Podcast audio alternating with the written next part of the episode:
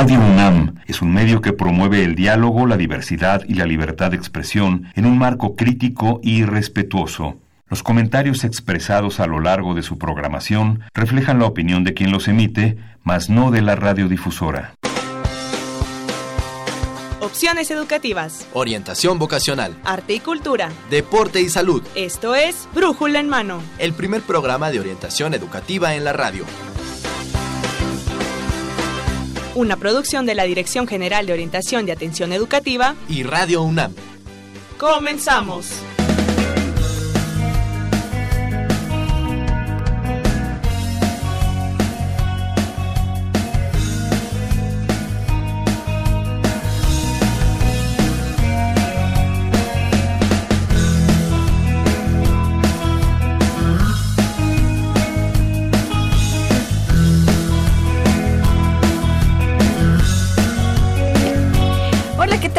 Días, ¿cómo están? Esto es Brújula en Mano del 19 de agosto del 2019 en un programa que vamos a transmitir para ustedes eh, con mucho gusto.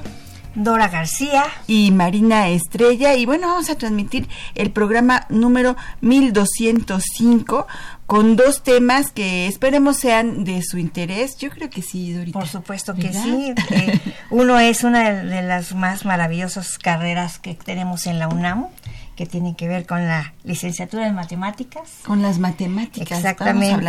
Ahí en la Facultad de Ciencias. Y otra eh, ¿Cuál es la otra, María? Bueno, pues la, la el, otro, tema, eh, tiene que ver con las becas.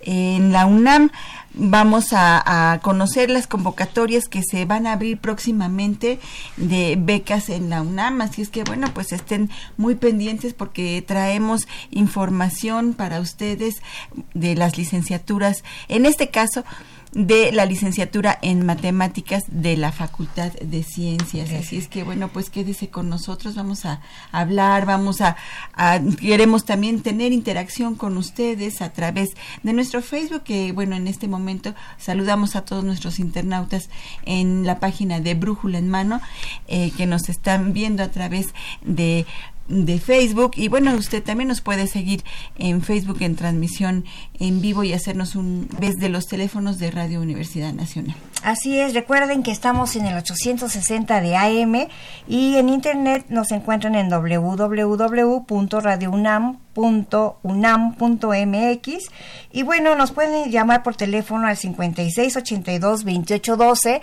para que nos hagan todas las, las llamadas que ustedes quieran acerca de las dudas que surjan acerca de la carrera de matemáticas que en este momento vamos a dar inicio para eh, presentar a nuestro invitado del día de hoy.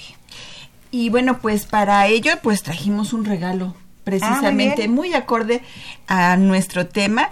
Estamos regalando un tomo de la enciclopedia Cosmos precisamente de matemáticas. Así es que, bueno, pues si usted nos quiere eh, seguir a través de Radio Universidad Nacional, nos puede marcar al 56 82 28 12 para que, bueno, pues usted participe, usted participe por este tomo de la enciclopedia Cosmos. Tenemos otro segundo tomo para aquellos que, bueno, pues eh, se interesen por la geografía. Bueno, pues eh, llámenos 5682-2812 y estará participando por uno de estos dos tomos. En Facebook nos puede hacer algún comentario, alguna pregunta con referencia a nuestros temas y entonces estará usted participando también por estos dos tomos. Así es, así es, 5682-2812, llámenos y al final del programa haremos la rifa correspondiente de los tomos. Así es, Dorita. Y bueno, pues vamos a tener,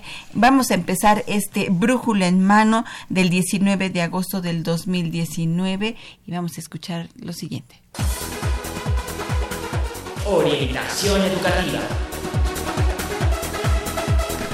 Ya estamos en nuestra sección de orientación educativa. Así es, así es. Y bueno, pues como ya les venimos siempre. Y bueno, pues vamos a iniciar con nuestro primer tema, que es el de la licenciatura en matemáticas. Y pues para ello nos acompaña. El doctor David Mesa Alcántara, él es el coordinador de la licenciatura en matemáticas de la Universidad Nacional Autónoma de México, al cual le voy a dar la más cordial bienvenida. Bienvenido, por favor. Gracias por estar aquí. Muchas gracias a ambas, Dora, Marina. Este, muy buenos días a todos. Gracias, gracias. Pues es un, placer que esté con nosotros, doctor, para platicar de una licenciatura que, bueno, pues es de tradición ya en la y columna vertebral de la Facultad de Ciencias. Así es, pues muchas gracias por la invitación este, y por darnos la oportunidad de eh, pues poner en eh, conocimiento de, sobre todo de los jóvenes estudiantes que están por tomar decisiones acerca de su futuro pues de las cualidades, de las ventajas de, de, nuestra licenciatura. Carrera maravillosa, Así ¿no? bueno, pues, ¿qué nos puede decir por qué es importante estudiar matemáticas? A veces nuestros estudiantes eh, nos encontramos que luego no les gustan las matemáticas, o por qué, por qué, ¿qué le podríamos decir a aquellos estudiantes? ¿Por qué es importante el estudio de las matemáticas y por qué se han convertido en una herramienta tan poderosa para la mayoría de los de, lo, de las ciencias del conocimiento? Bueno, pues en primer lugar, este, cada vez eh, pues la vida moderna nos está mostrando que eh, pues tenemos una necesidad grande de tener cultura matemática. En primer lugar, eh, pues para poder hacer uso de las tecnologías que conocemos actualmente, pues necesitamos manejar algunas, algunos conocimientos, el lenguaje de las matemáticas, de repente, pues comprender muy bien el uso de unidades, el uso de eh, pues, en fin, de programar, de, pues entender cada vez mejor cómo es que funcionan eh, las tecnologías eh, con las cuales convivimos diariamente. En segundo lugar, bueno, pues las matemáticas son un área de estudio para, que, que, ejerce mucha gente en el cual hace investigación y que su desarrollo jala el desarrollo de otras ciencias. El avance de las matemáticas típicamente está eh, algunos pasos adelante del desarrollo pues de las ciencias este, en donde las matemáticas se aplican. Eh, si nosotros eh, tuviésemos una, un freno, si, si, de repente se dejara de hacer nuevas matemáticas, pues las ciencias en general se verían frenadas también junto con el freno de las matemáticas. Entonces, por eso es importante que haya personas dedicadas a, hacer este desarrollo de nuevas matemáticas. Se oye fácil, pero qué difícil. Y bueno, pues vemos que, que las matemáticas también eh, son una, una herramienta pues en todas las áreas, porque bueno, en todas las carreras vemos matemáticas, aún en las ciencias sociales, aún en las humanidades. Y bueno, pues es algo que eh, está dentro de nuestras vidas las, las matemáticas son una herramienta muy, muy importante. En la vida cotidiana, todo a nuestro alrededor es matemáticas. Así es. Este, y bueno, pues también es una eh, tendencia que, han, eh, que se ha visto ¿no? en, las, en las ciencias en general. Digamos que eh, algunas de ellas se han convertido cada vez más en algo que se parece a las matemáticas. Es decir, las ciencias, incluso las, las sociales, las, las humanidades, de repente llegan a tener eh, pues un grado de, sofisticación, eh, en un grado de formalidad sobre todo, que eh, llega a compararse con la formalidad de las matemáticas. Así es, así es. ¿Y por qué son tan temidas entonces? A veces yo escuchaba mucho en la universidad de yo voy a escoger esta carrera porque no lleva matemáticas, ¿no? ¿Por qué son tan temidas por los estudiantes? Para mí, desde mi punto de vista, son algo hermoso, ¿no? Claro que sí, pero este siento yo que son temidas porque eh, no les damos la oportunidad de entrar en nuestra vida. Es que, eh, pues efectivamente, eh, al principio es arduo, ¿no? Este, a la edad escolar estar haciendo sumas, multiplicaciones, sin aparente sentido, sin que uno encuentre realmente para qué le van a ser útiles, eh, pues puede ser una experiencia traumática. Pero, eh, pues con el transcurrir de, la vida, yo creo que los estudiantes, o en general, yo creo que las personas, eh, pues se van dando cuenta de la utilidad que puede acarrearles el familiarizarse con, con las matemáticas. Este, y esta familiaridad viene pues también de que pues las matemáticas son un lenguaje, son un esquema de pensamiento, este que eh, pues no lo, no lo encontramos eh, espontáneamente en las calles, no lo encontramos en las familias, pero terminamos por encontrarlo de repente, por ejemplo, en los juegos didácticos. Los, los, niños eh, llegan a aficionarse a juegos que les retan intelectualmente y muchas veces este tipo de juegos este, llegan a desarrollar en ellos una visión matemática. Se desarrollan diferentes habilidades del pensamiento, ¿no? Desde cosas tan sencillas hasta cosas más complejas. Claro, sí, pero bueno, por supuesto todo tiene un principio, este, y el principio es, tiene que ser con las cosas sencillas, y nosotros tratamos de irnos directamente con la, la parte complicada de las matemáticas, pues por supuesto que no tenemos. Y empieza en casa, ¿no? Usted como papá, como papá, eh, empieza las matemáticas y el amor hacia las matemáticas desde la casa. Claro que sí. Claro que sí, de ¿Cómo, manera cómo lo, discreta, cómo por lo vivió usted? que nos platique, que nos platique Ceci.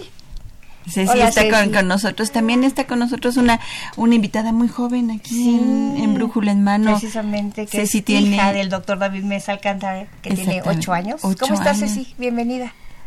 Está bien, muchas gracias. ¿Te gustan las matemáticas? ¿Te han gustado las matemáticas?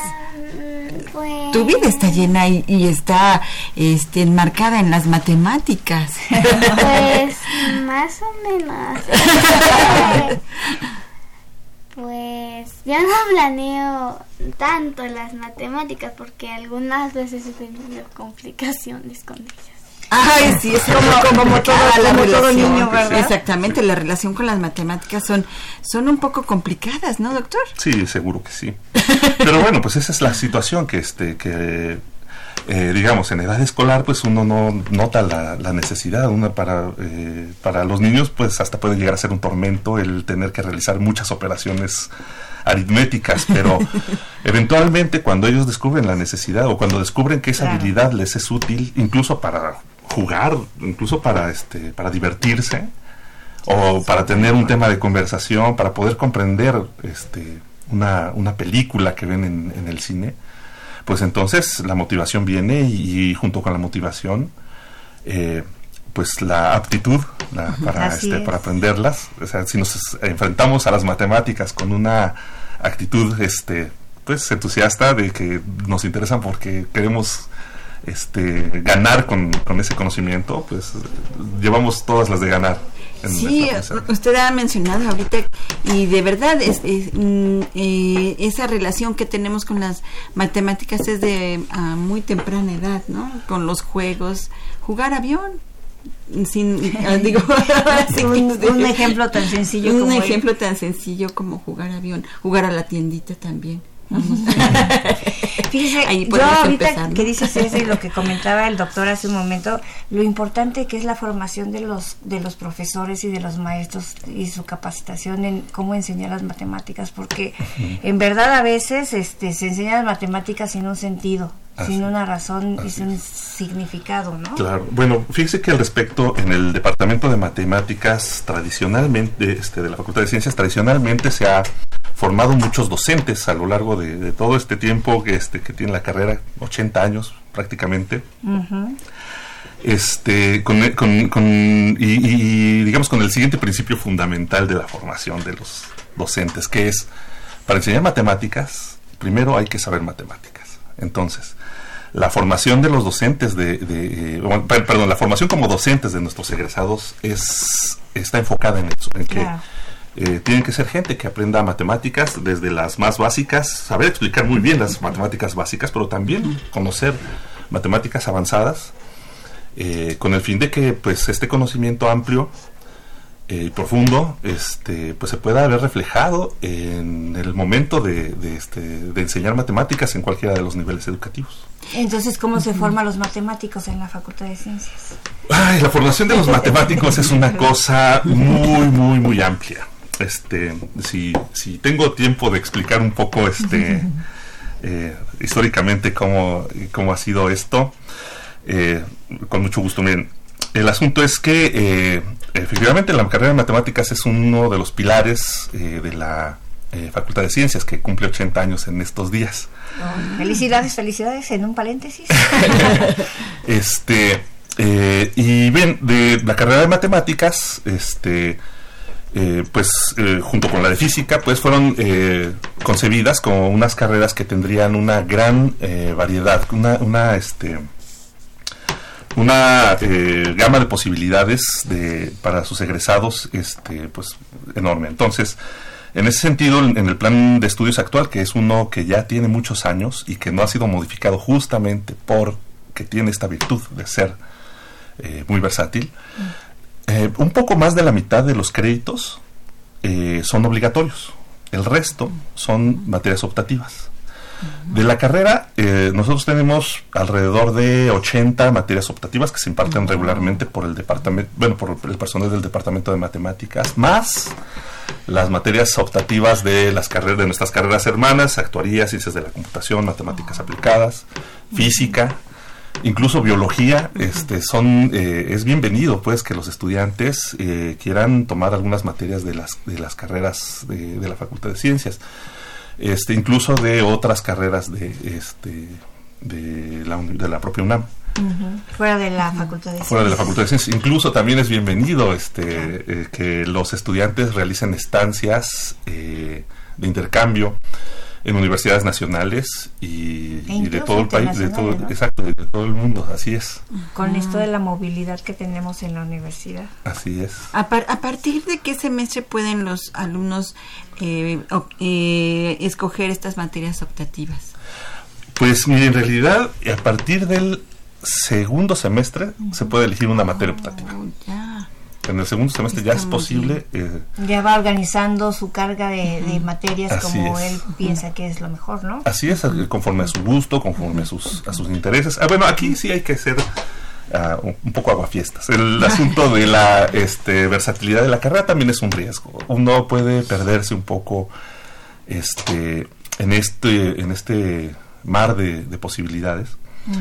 Eh, y yo lo que siempre les eh, digo a los estudiantes es que se tienen que acercar con la gente que tiene experiencia. Si ellos quieren eh, realizar una carrera, eh, pues no es nada más seguir un, un- un- un- una ruta, este, se requiere apoyo de la gente experimentada y pues para eso estamos los profesores de la facultad y en general todo todo el personal que, que trabaja en la facultad para este pues para ayudarlos, para apoyarlos en que encuentren pues aquella vocación que es que, que- no necesariamente este pues llegan a la facultad sabiendo que, a qué se van a dedicar. Yo creo que ese es el, el- la- el número de, de estudiantes que llegan a la carrera de matemáticas sabiendo qué es lo que quieren hacer es bajísimo.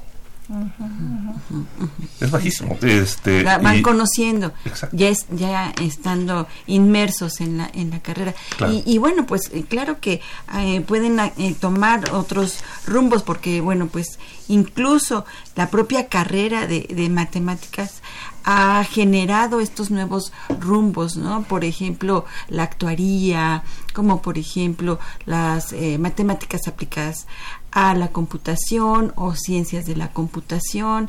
Entonces, si la misma carrera ha hecho que estas, eh, eh, digamos, estas opciones, eh, estas eh, especializaciones en las matemáticas tomen rumbos ya muy específicos, a lo mejor eh, de diferente manera como o más prácticos como la actuaría, pues eh, me imagino que los alumnos también deben estar eh, como muy dispersos o eh, con ganas de aprender las matemáticas en aplicación en otras áreas, ¿no?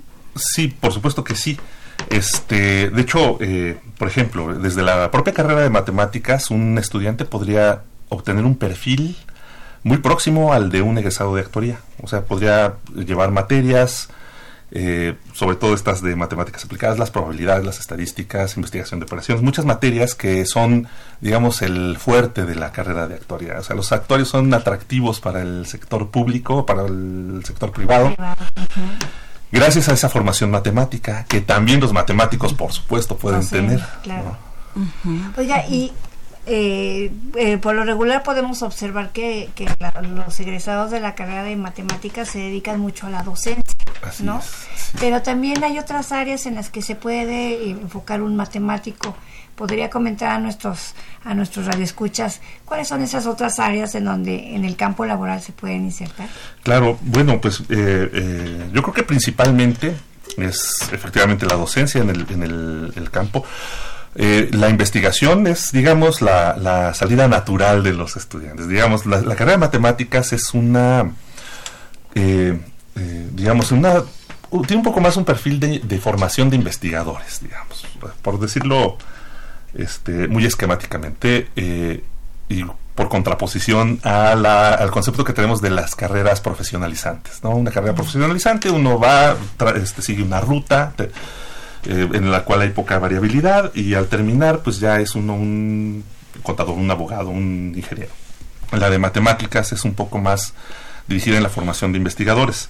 Esta formación es una que eh, permite al egresado eh, pues efectivamente insertarse en un programa de posgrado, terminar un doctorado, hacer estancias de investigación y este y, e, e, terminar pues este realizando investigación en matemáticas o bien en otras disciplinas. Es, eh, a lo que me refiero es a que la formación matemática eh, tiene una facilidad, digamos, para poder incursionar en otras áreas. Digamos, por ejemplo, este eh, la economía. Eh, eh, algunas universidades, por ejemplo, de, Estados Unidos, ven con mejores ojos a los egresados de matemáticas que a los propios egresados de economía para este, enrolarlos en sus programas de posgrado. Este, la economía es una ciencia que se ha matematizado bastante este, en los tiempos recientes y esa es una tendencia en todas las este, las disciplinas del conocimiento. Entonces, digamos, el, egresado de matemáticas o, el estudiante de matemáticas puede formarse un perfil que le permita tener esta eh, versatilidad eh, que con la cual se pueda eh, incrustar en algún área absolutamente diversa de las, que, no sea las matemáticas, pues.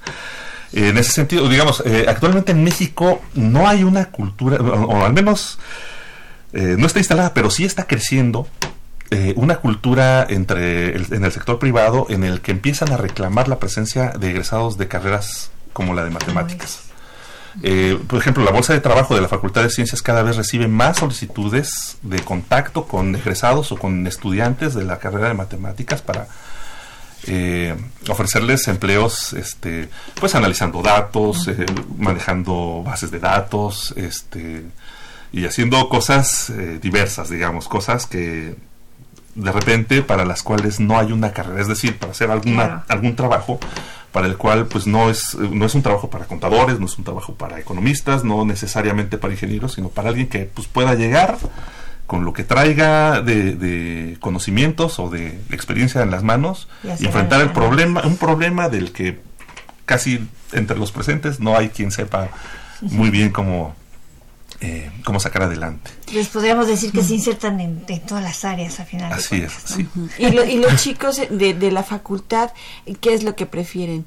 ¿La, la docencia, la investigación o insertarse en este campo laboral de pues la, la iniciativa privada o gubernamental? ¿En, dónde, ¿En dónde los vemos a los egresados? Pues en todos estos lugares los vemos. Este, ahora, pero la pregunta fue sobre la preferencia y además este es una muy interesante porque bueno, así como todo, como la carrera de matemáticas ofrece todas estas posibilidades, pues también eh, hace que básicamente todos los que pasamos por ahí nos enamoremos de la docencia y de la investigación. Entonces, pues que básicamente todos quisiéramos dedicarnos a esto, ¿no? Todos quisiéramos este pues seguir una trayectoria académica, ¿no? De realizar una vida académica, la cual pues cada vez está más restringida. Digamos, por ejemplo, el, país en los años noventas, bueno, que es hasta donde yo recuerdo, pues este, pues tenía una necesidad muy grande de eh, eh, docentes bien formados, de investigadores, y bueno, pues los lugares en estas, eh,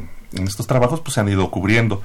Y en la actualidad yo creo que los egresados de matemáticas tienen muchas mejores posibilidades incrustándose en eh, la iniciativa privada o en eh, formando sus propios negocios o este bueno eh, la docencia y la investigación por supuesto siempre van a ser este un, imán para, para los egresados de matemáticas y ese es el pues, que todos quisiéramos no este y que además es muy necesario. y que es muy necesario y que es tan hermoso que pues quién iba a querer este y en todos los niveles. escapar de la, de la, vida académica así es. Y en todos los niveles básicos o también de, bachillerato, de licenciatura, pues ustedes son eh, los profesores de matemáticas y más si lo hacen por vocación, yo creo que Eso me lleva a la pregunta de los 64 mil. ¿Cuál es el perfil del estudiante que quiere ingresar a una licenciatura como es precisamente la licenciatura en matemáticas de la Facultad de Ciencias. ¿Qué debe de tener el, el alumno para poder tener más éxito, podríamos decir? Sí. El ingresar a una carrera como esta. Bueno, eh, sí, en mi experiencia, eh, pues en- pasando por la Facultad de Ciencias y la carrera de Matemáticas, yo creo que quienes eh, mejor lo han hecho son quienes aceptan retos. O sea, aquel que tiene la vocación de aceptar, eh, pues Retos sentarse a pensar, tra- este, exacto, dedicarle tiempo y esfuerzo a resolver problemas, pues ese, es- eh, eh, sí, ese es el perfil eh, idóneo. Claro. Claro, este, es que de por repente las matemáticas. uno no sabe que lo tiene. O sea, este es un mensaje para los jóvenes estudiantes que están buscando. Uno no sabe que tiene esa, esa vocación.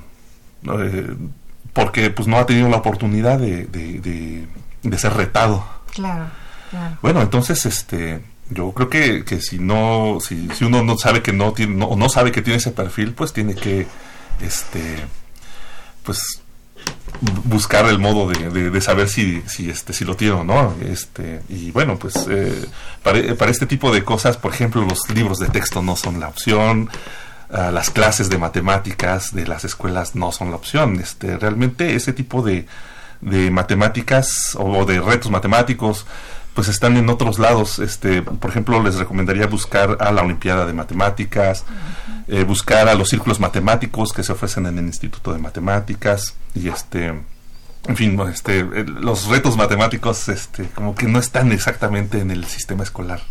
Pero sí deben ser alumnos que tengan amor por las matemáticas, que de alguna manera a lo largo de su vida escolar pues hayan tenido un contacto eh, positivo, podríamos decir, eh, con las matemáticas. Yo recuerdo a mi hijo el año pasado que entraba sexto año de bachillerato eh, y tenía que escoger materias optativas eh, y le decía, ¿cuáles vas a escoger? Y yo- me dice, no, pues yo creo que voy a escoger temas selectos de matemáticas. Y yo decía, ¿quién escoge temas selectos de matemáticas? Pues alguien precisamente que le gustan las matemáticas y que las ama, ¿no? claro Ese es el reto también. sí ¿Y, y cómo hacerle o qué decirle a ese estudiante que eh, se, eh, se siente atraído por las matemáticas, pero ahora tiene muchas opciones para estudiar matemáticas, como estas otras vertientes, ¿no? Como es la actuaría, como es las matemáticas aplicadas a la computación, como eh, eh, un- una serie de, de opciones y de carreras que tiene la universidad que están muy relacionadas con las matemáticas. ¿Cómo poder eh, orientar a estos chicos que, bueno, tienen esta inquietud, pero también tienen muchas opciones? ¿Qué le diría a aquellos que... eh, y que se sienten atraídos por las matemáticas y que a lo mejor se están perdiendo de una buena carrera por irse a otras a otras A las tradicionales. a, a otras que son un poco que son a lo mejor más este atrac- más atractivas en cuanto a su aplicación no como la actuaría o como la computación no qué Claro. le diría Bueno, este, eh, pues son decisiones de vida, son difíciles. Digamos, por ejemplo, hay, hay, hay- hay quienes, este, pues, estudian. Eh, so- Pues sobre, para- so- sobre todo porque bueno el campo laboral pesa mucho a la hora de una decisión Claro. de, de, de este tipo de de, de, tomar decisión de, de carrera no entonces bueno a lo mejor se sienten más atraídos por el campo laboral del actuario Exacto. ¿no? O que, que el del matemático, pero entonces, eh, ¿qué le diríamos?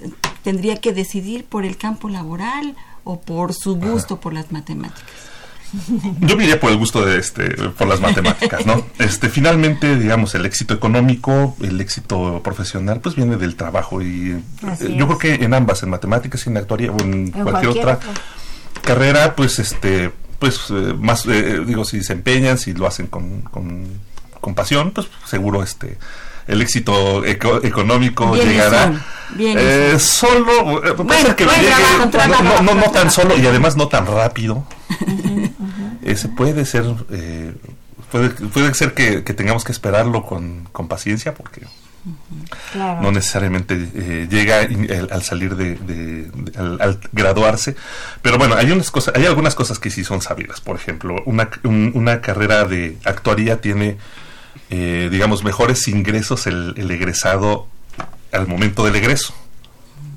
Probablemente, Podría este, probablemente no eso no vaya en aumento con respecto al tiempo. Pero este eh, eh, digamos, pero si esa es la intención, si, digo, es, eh, también es válido que alguien pues no quiera pasar el resto, bueno, que quiera pasar muchos años haciendo posgrados y estudiando este y quiera incorporarse a la vida laboral lo, antes posible, esto es absolutamente válido, este eh, pero bueno, si uno digamos no tiene o sea, si uno puede tomarse las cosas con más calma, por supuesto que matemáticas es una es una buena opción, es una mejor opción. Sí, no, es una opción muy, muy bonita. Pero a final de cuentas, ahorita que comentaba usted eso, doctor, eh, yo me acuerdo que en, mis tiempos eh, era una carrera netamente para, para hombres, ¿no? Hoy en día, gracias a Dios, ha cambiado esta situación. ¿Cómo, cómo es la, la, paridad entre, entre hombres y mujeres que estudian matemáticas? Pues yo no diría que es este eminentemente masculina o, o algo así. Yo creo que hay una fuerte presencia femenina en la carrera de matemáticas. Eh, bueno, este, por supuesto, podríamos... Eh, ¿Qué, es lo que entendemos por mucho más que o mucho menos? Pues es una cosa muy discutible, ¿verdad? Digamos, por ejemplo, este, una cosa eh, que digamos, una relación 3 a 1 o 4 a 1 es la que podríamos ver entre estudiantes o, por ejemplo, entre profesores, la presencia de profesores y, profesoras en un departamento de matemáticas o en un instituto de investigación. Más o menos esos son los números. Digo, eh, probablemente, eh, bueno, sí, por supuesto, dicho de esa manera, parece que, estamos hablando de una, de una carrera eminentemente masculina, pero no sé, yo, yo, yo, pensaría que, que, este, que eminentemente masculinas son de repente, por ejemplo, las ingenierías que sí tienen una paridad mucho más eh, disímil, ¿no? Que la brecha de género es mucho más abierta, pero digo, esto no es ninguna crítica para la, la carrera, las carreras de ingeniería ni para la nuestra, pero sí, por, lo que sí podemos decir es que eh, cada vez hay más presencia femenina en las carreras de ciencias en general, en, especial en la de matemáticas.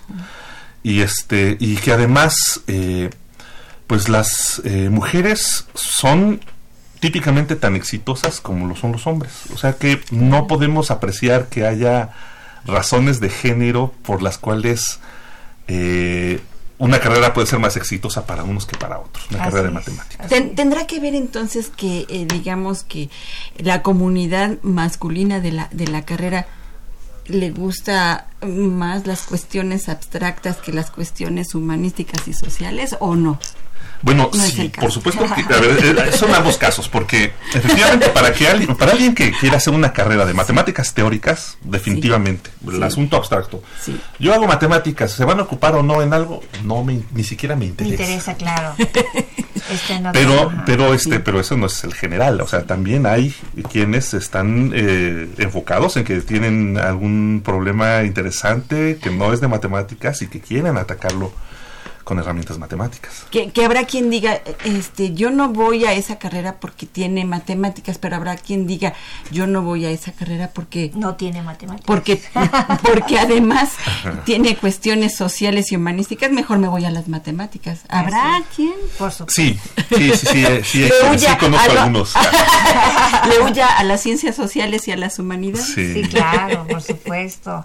Pues ¿Y que estén en matemáticas? El, tiempo se nos viene encima, Marina, como siempre quisiera que el doctor David Mesa Alcántara, al cual le doy las gracias por estar siempre compartiendo aquí todos sus conocimientos, pues nos dijera unos, unas recomendaciones finales, alguna página, algún teléfono, donde nuestros estudiantes se pueden comunicar para poder tener mayor información sobre la carrera o la licenciatura de matemáticas.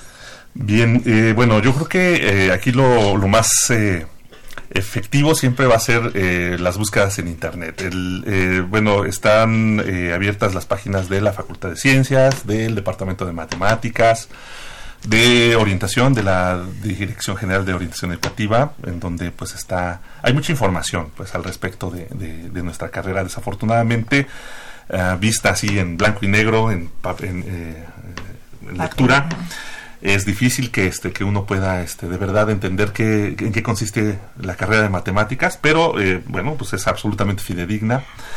Este para eh, contacto con nosotros con, los responsables de la licenciatura en matemáticas pues nos encuentran justo en el departamento en el edificio del departamento de matemáticas de la facultad de ciencias en Ciudad Universitaria. El teléfono de nuestro departamento 5622 48 58. 48, sí. 56 22 48 58. Muy fácil. Sí, pero creo que es incorrecto. 56 22 30. Si no, ahí en la misma página de la Sí, facultad. la- la se pueden encontrar en cualquier lugar, eso sí. Perfecto, perfecto. Si no, nosotros en un ratito lo posteamos. Este teléfono de la coordinación de, de la licenciatura en matemáticas de la Facultad de Ciencias. Pues un placer, doctor David Mesa, el haber Muchas estado con usted. Y bueno, pues saludamos a nuestros internautas que nos están viendo a través de la página de Facebook y que se lleven ganar algunos, yo creo que de estos libros. de este tomo de matemáticas precisamente. Y bueno pues hay un saludo especial a, a Ceci. Muchas gracias por haber estado con nosotros. Aquí Gracias, Ceci Acompañando Adriana- a tu papá. Adriana Mesa te saluda.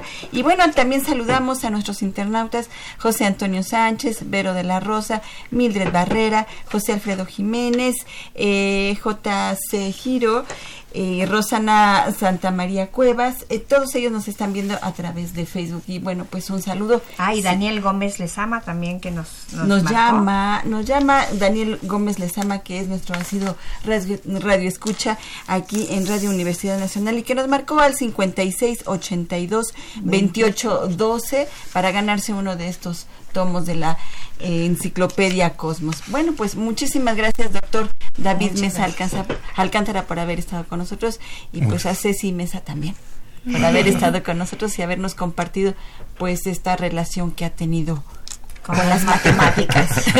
y con No, un papá matemático. Al contrario, muchas gracias a ustedes por esta oportunidad. Muchas gracias. Muchas gracias. Y bueno, pues no se vaya, seguimos con nuestro siguiente tema y nuestra siguiente sección. El primer programa de orientación educativa en la radio. Brújula en mano. Entrevistas, Debates Eventos culturales y deportivos. académicos y recreativos. y todo lo que deseas saber sobre el campo de la orientación educativa. Escúchanos todos los lunes de 10 a 11 de la mañana. Por Radio UNAM 860 de amplitud modulada. Y en internet en www.radionam.unam.mx. Brújula en mano, el primer programa de orientación educativa en la radio. Opciones educativas. Información escolar. Becas, Bolsa Universitaria de Trabajo. Servicio social. premios y reconocimientos. Formación cívica. Medio ambiente. Salud y calidad de vida.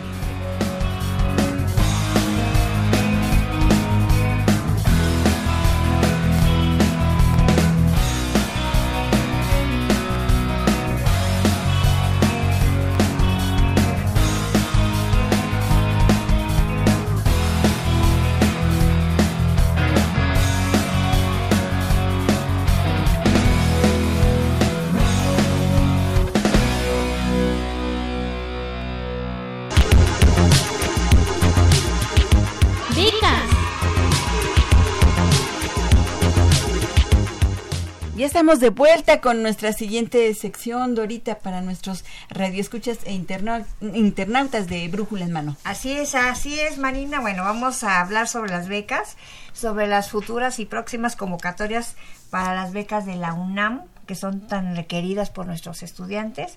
Y pues tenemos aquí a una invitada de casa. Así es, una in- invitada de, de casa. Va- Vamos eh, también a recordarles que tenemos dos tomos de la enciclopedia Cosmos Matemáticas, porque bueno, pues estábamos hablando de las matemáticas por si usted no se había dado cuenta. Ahora seguimos nuestro siguiente tema con becas. Y bueno, pues también para aquellos que estén interesados en temas de geografía, pues te estamos regalando estas dos. Simplemente háganos un comentario a través de Facebook, a través de nuestro teléfono en Radio UNAM 56 82 28 12 para que usted entre al sorteo de estas de alguno de estos dos tomos de la enciclopedia Cosmos. Y bueno, pues ya que estamos en esta segunda sección acerca de becas, damos la bienvenida a la licenciada Dora Fuentes Arriaga, jefa del Departamento de Seguimiento y Evaluación en la Dirección General de Orientación y Atención Educativa.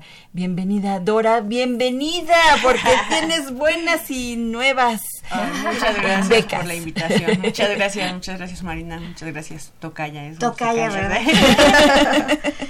sí, pues sí tenemos nuevos, es el periodo ya 19-20, entonces en este periodo es cuando eh, ya cierran las convocatorias del ciclo anterior y inician las convocatorias del ciclo nuevo. Entonces todos los chavos tienen que estar pendientes, eh, ya saben, de nuestro portal del becario, www.becarios.unam.mx, y en ese portal se van a ir desarrollando cada una de las convocatorias y sus procesos, ¿no?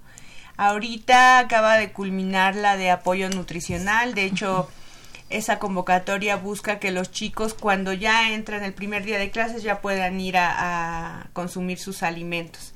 Entonces en vacaciones no paramos y seguimos trabajando, los chavos se registran y toda esta parte. Este es un excelente programa, ha subido muchísimo en las asignaciones de becarios. Eh, ahorita prácticamente cubrió al 100% de los alumnos que la solicitaron y cumplían requisitos.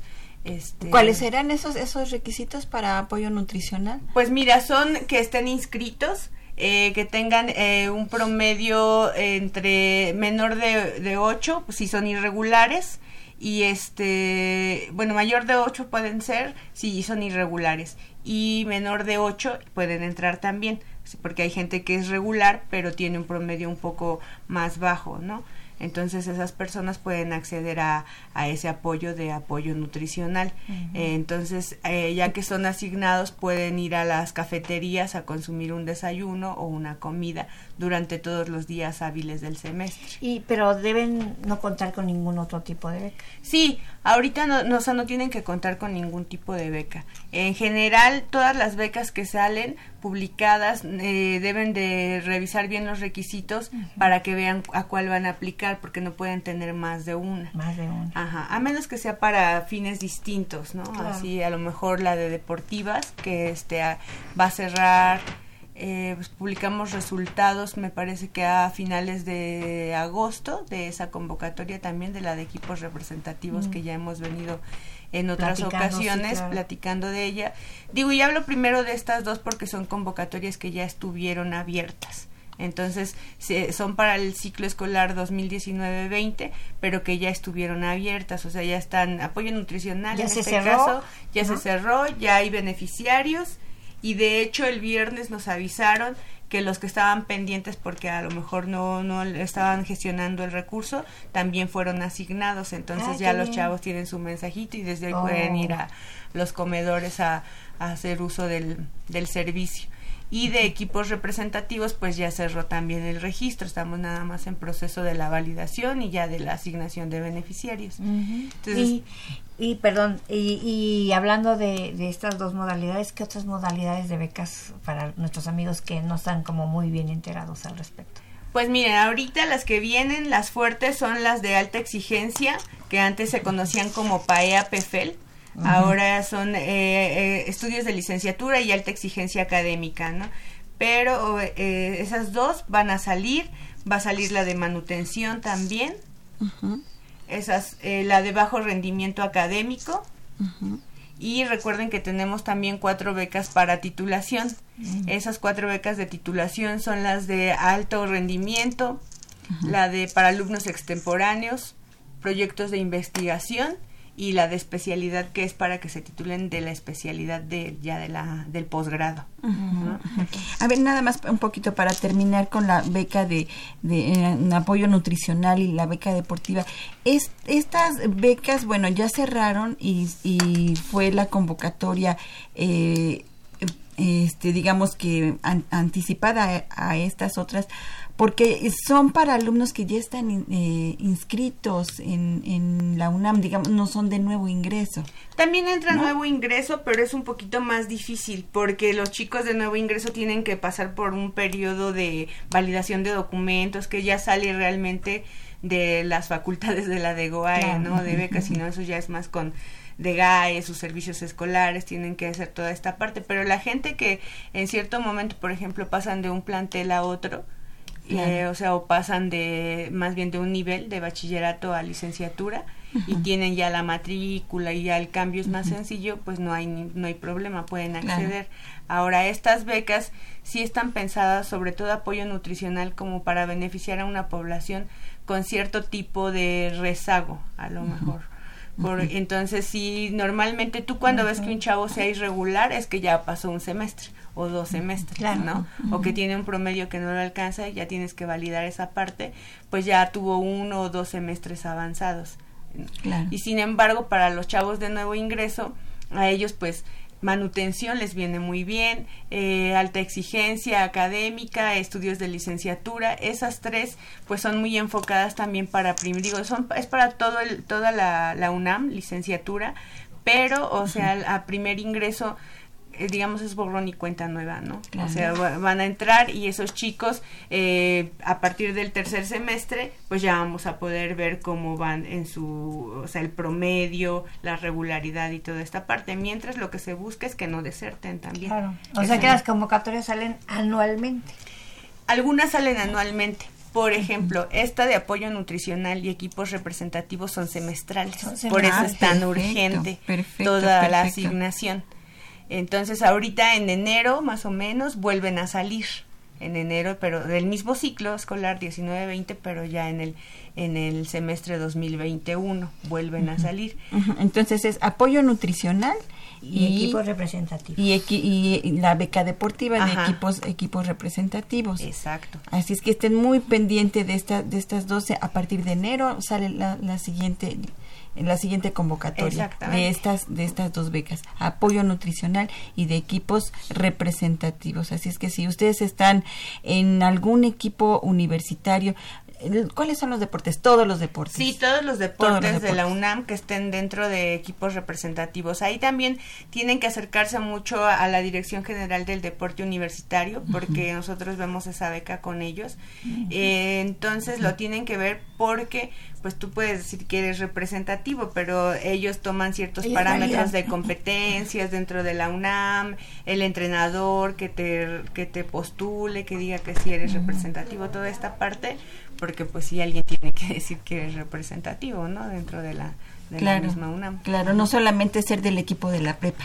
No, O, de, mi facultad, no estar, digamos que, eh, digamos, nada más haciendo deportes, ¿no? Por ejemplo, ir a correr a la pista de tartán, eso ya no quiere decir que eso no quiere decir que representes a la UNAM, tienes que estar dentro de un eh, deporte eh, reconocido que, bueno, que compita es que fíjate que hay varias categorías, ya luego igual eh, han venido también los equipos representativos y las personas que, que ayudan en ese proceso, pero representan hasta a nivel internacional, ¿no? Los chicos se van a Centroamérica, se van a Estados Unidos, se van a todos lados, en las universidades, todo eso y no es lo mismo que estés al interior de, jugando a este una cascarita, ¿no?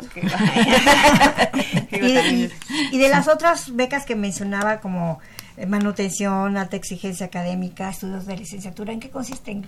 Mira, manutención es un apoyo que se da eh, de manera eh, por, el ciclo escolar, ¿no? Entonces ahorita por todos los procesos que están en las nuevas reglas de operación y el proceso de la dinámica que está pasando la reestructuración que hay este normalmente como funcionaba es por todo el ciclo escolar se pagan los 12 meses eh, y las cantidades son diferenciadas. El primer año son 750 pesos, el segundo año son 830, el tercero 920 y ya los últimos años de tu licenciatura pues mil pesos, ¿no?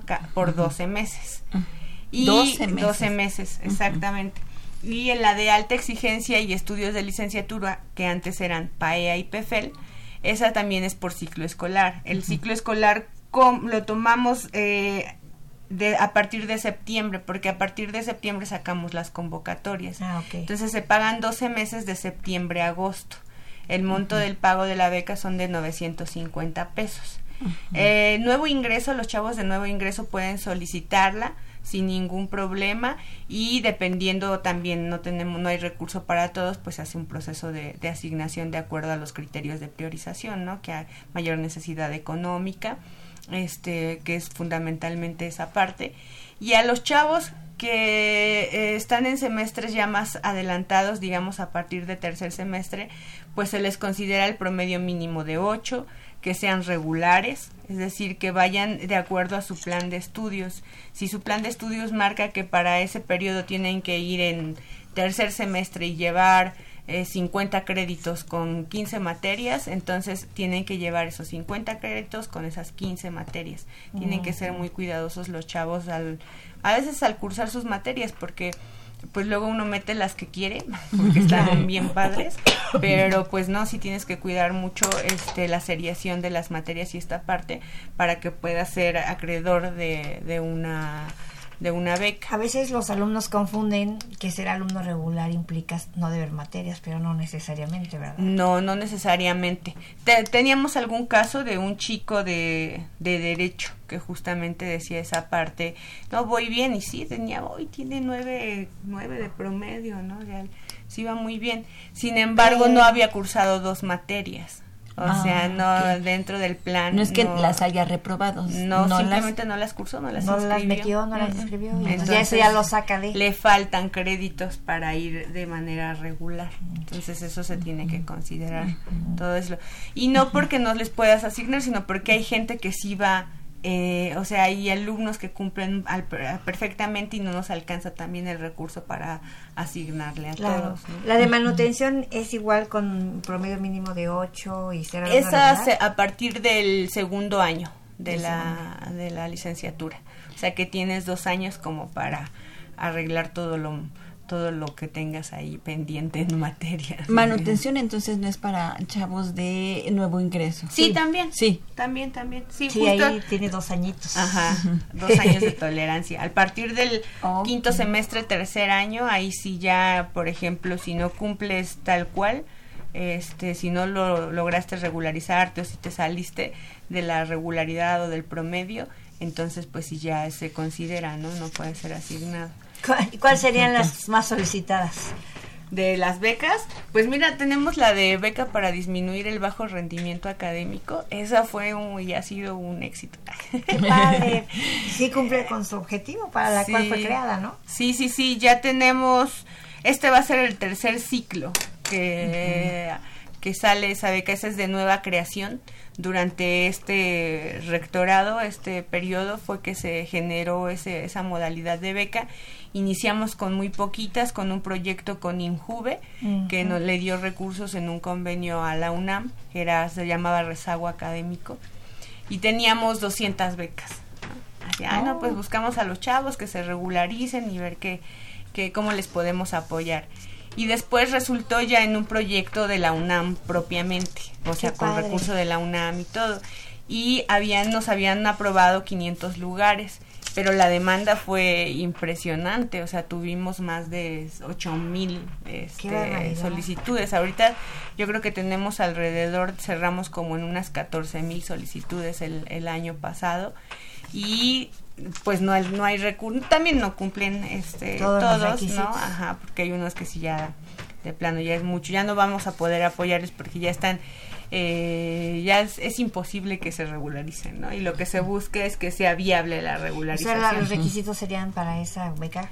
Es eh, alumnos con promedio menor de 8, o sea, los que tienen promedio menor de 8, porque hay chicos que a lo mejor solamente pues por la situación que tienen en casa o demás, no, o porque trabajan, estudian y trabajan, no tienen el rendimiento para tener promedio mayor de 8. Sin embargo, van bien, o sea, no, no deben ninguna materia, son regulares y toda esta parte. Pero como no alcanzan el requisito de las otras becas, pues no pueden tener como un apoyo, ¿no? Mm. Y tienen que ser regulares, aunque tengan bajo promedio. De 8, eh, si tienen eh, promedio menor de 8, tienen que ser regulares. Y si tienen promedio mayor de 8, pueden ser irregulares. Ajá, esa ah, parte. Entonces ahí te digo, si tenemos ya casi mil becas de, de ese, esperemos que este año aprueben. Aumenten. sí, aumenten otras. ¿El monto de esta beca Son 500 pesos al, al mes por 10 por 10 meses. Por 10 meses. dura 10 meses. Y este, esta, eh, esta, eh, la convocatoria de esta beca es anual. Es anual, exactamente, es anual. Ahorita yo creo que vamos a publicar eh, la primera semana de septiembre. todas las convocatorias. Esperamos que ya estén abiertas. Las que son un hecho que para la primera semana de septiembre, pues son la esta de bajo rendimiento, la de alta exigencia académica. Ah, nos falta ahí la de mujeres universitarias, que va enfocada a la área físico-matemáticos para mujeres que están en esas áreas, este que sí son muy poquitas las chicas que luego están en determinadas carreras, entonces se les apoya también ahí este particularmente con tiene un promedio esta esta beca mínimo promedio mínimo de mujeres universitarias. Igual a, primer ingreso eh, hasta el primer año pueden solicitarla sin ningún problema y a partir de tercer semestre si el promedio mínimo de 8 y ser regulares. Y por ejemplo si un alumno pierde la beca por porque no alcanzó el, el promedio tiene derecho a volver a solicitar una beca en el siguiente año ya que esté ya que esté este, diferente pues a la que estaba inicialmente o cómo se maneja Sí, por ejemplo, ahorita si entran al, al, sistema, piden una beca de las que están abiertas y no salen asignados, pues no hay ningún problema. A lo mejor no cumplían un requisito, pero el siguiente año o el siguiente semestre, para el caso que son semestrales, tal vez ya lo cumplen, entonces no hay ningún impedimento, ¿no? A veces el impedimento más grande es de presupuesto porque mm. no alcanza para asignar a todos los chicos. Que tenemos tantos estudiantes, pero, pues pero, pero cuéntenles a nuestro público cuántas modalidades de beca tenemos en nuestra Dirección General de Orientación y Atención Educativa? Pues mira, hasta el, el ciclo pasado teníamos alrededor de 42 modalidades de beca. Este año han cambiado también las modalidades por cómo este pues por cómo se están dando los apoyos, ¿no? Está la beca Benito Juárez que ya busca beneficiar a todos los alumnos de bachillerato, ¿no? Entonces como que todas las pequeñas becas las están englobando en, en una que es muy grande, ¿no? Y que apoya mucho también a la población de, de, estudiantes de la UNAM. Pero ahorita sobre todo las que vamos a abrir o las que van a estar eh, abiertas van a ser las de para a nivel licenciatura. Licenciatura. Pero es que la verdad es un orgullo, es de las pocas universidades que cuenta con tantas modalidades de beca, ¿no? Sí, y además busca, eh, digamos, busca el, el, sector de población que le falta cubrir y, generar el proyecto para que esa población también esté cubierta, ¿no? Como son los casos de las becas de titulación. De titulación. Que esas también son muy, muy importantes porque ayudan a los chavos ya en su proceso final para que puedan eh, culminar con la titulación y bueno, apoya también a la universidad esto por la, la eficiencia terminal que pueden llegar a tener los chavos, ¿no? o sea que vamos por todos lados, cubrimos por todos lados para tener la mayor población posible, ¿no? Esa es la idea. pues no se nos acaba el tema, pero sí se nos acaba el tiempo.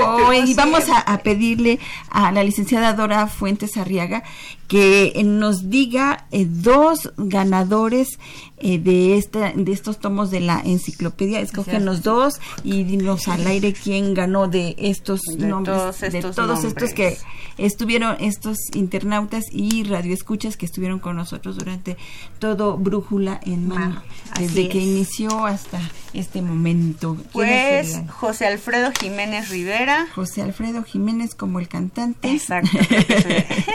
ya es ganador. Ernestina Cadena. Eh, bravo. Ernestina Cadena que nos acaba de llamar aquí al 56 82 28 12 eh, por única ocasión. Gracias a Elías Terrones, gracias, a, Josefina Cruz y a todos los que, Adriana Mesa, a Rosana Santamaría, a Daniel Gómez, a todos los que nos llamaron.